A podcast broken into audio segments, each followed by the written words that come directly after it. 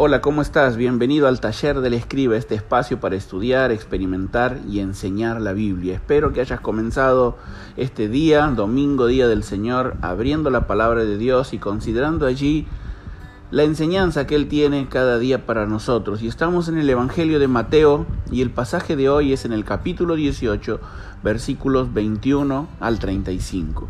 Y todo el pasaje está en íntima relación con la enseñanza que Jesús acaba de dejarle respecto de buscar el perdón y la reconciliación. Puedes ver los versículos anteriores. Pero en el pasaje de hoy tenemos en primer lugar la pregunta de Pedro, versículos 21 y 22. La porción bíblica comienza con una pregunta de Pedro hacia el Maestro. ¿Cuántas veces tengo que perdonar a mi hermano que peca contra mí? ¿Hasta siete veces?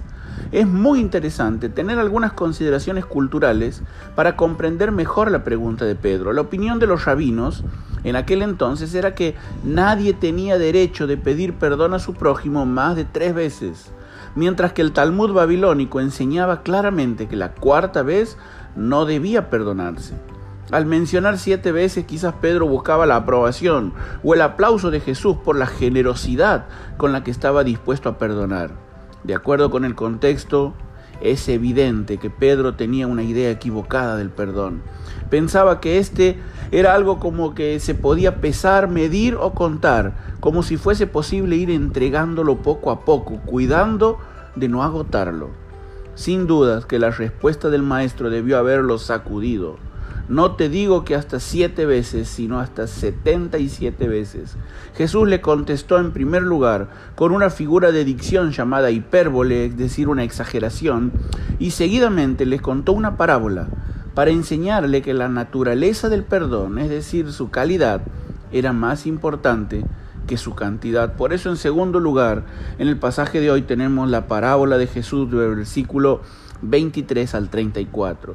Y esta es una parábola conocida como la de los dos deudores, en la cual tenemos algunos personajes y el primero de ellos es el rey, un rey compasivo. Y la figura del rey puede asociarse a la persona de Dios. Dice el relato que dicho rey se dispuso a ajustar cuentas con sus siervos. Es probable que Jesús presente aquí la figura de un rey que convoca a los sátrapas de distintas regiones para que rindan los tributos que han venido recaudando en su nombre. Y al comenzar la rendición de cuentas, se le presentó uno que le debía miles y miles. Literalmente la escritura dice que le debía diez mil talentos. Presta atención, el talento era una medida de peso de aproximadamente 30 kilos de oro y equivalía a seis mil denarios o el salario de seis mil días. Los diez mil talentos eran una deuda inmensa, 60 millones de denarios para tener una idea más aproximada de la dimensión de la deuda, basta saber que toda la recaudación anual de la región de Palestina en aquel entonces era aproximadamente 6.000 talentos. No solo una deuda inmensa, sino también una deuda imposible de pagar. Cuenta la parábola que como él no tenía con qué pagar, el Señor mandó que lo vendieran a él, a su esposa y a sus hijos y todo lo que tenía para así saldar la deuda pero he aquí un rey compasivo. Mientras que el funcionario cayó suplicante a sus, a sus pies, el griego prosquineo de adoración, clamando por paciencia, es decir, macrotimia, el rey fue compasivo.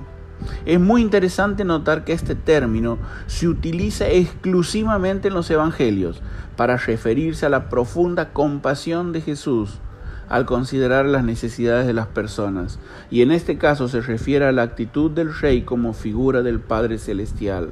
El rey se apiadó de su siervo, le perdonó toda la deuda y lo dejó en libertad. Pero hay más personajes, y en segundo lugar vemos aquí al siervo cruel. La historia toma un giro inesperado, porque ahora el deudor ocupa el lugar del acreedor. Y dice la escritura en el versículo 29 que aquel siervo se encontró con uno de sus compañeros que le debía 100 monedas de plata. Lo agarró por el cuello y comenzó a estrangularlo. Págame lo que me debes, le exigió. Los 100 denarios, en comparación con los diez mil talentos, eran algo irrisorio. La deuda del compañero de aquel siervo era una deuda insignificante.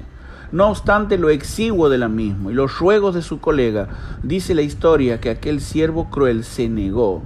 Literalmente no estuvo dispuesto a ser paciente, sino que lo hizo encarcelar.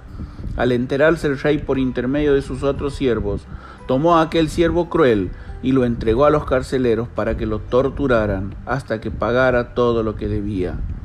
Y en el pasaje de hoy aprendemos cuál es la naturaleza del verdadero perdón. Y quizás te preguntes, ¿cómo es el perdón? A la luz de la escritura vemos que el perdón es ilimitado.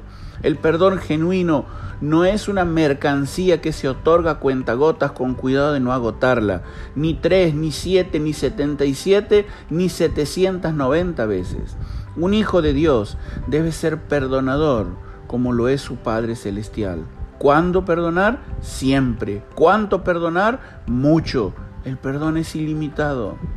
Perdónense mutuamente, así como Dios los perdonó a ustedes en Cristo, pero también el perdón es intenso, no es superficial, sino de corazón. El perdón verdadero se otorga de forma sencilla y sincera, porque el perdón no solo es ilimitado, sino también incondicional. De la misma forma que el rey con su siervo, Dios desea que sus hijos imitemos su perdón. Motivado por la gratitud, el pecador perdonado siempre debe tener el anhelo de perdonar a quien quiera que haya pecado contra él y debe hacer todo lo que esté en su poder a fin de producir una reconciliación completa. Esto fue el taller del escriba, un espacio pensado para estudiar, experimentar y enseñar la Biblia. Espero que Dios te bendiga. Te saluda David Ojeda.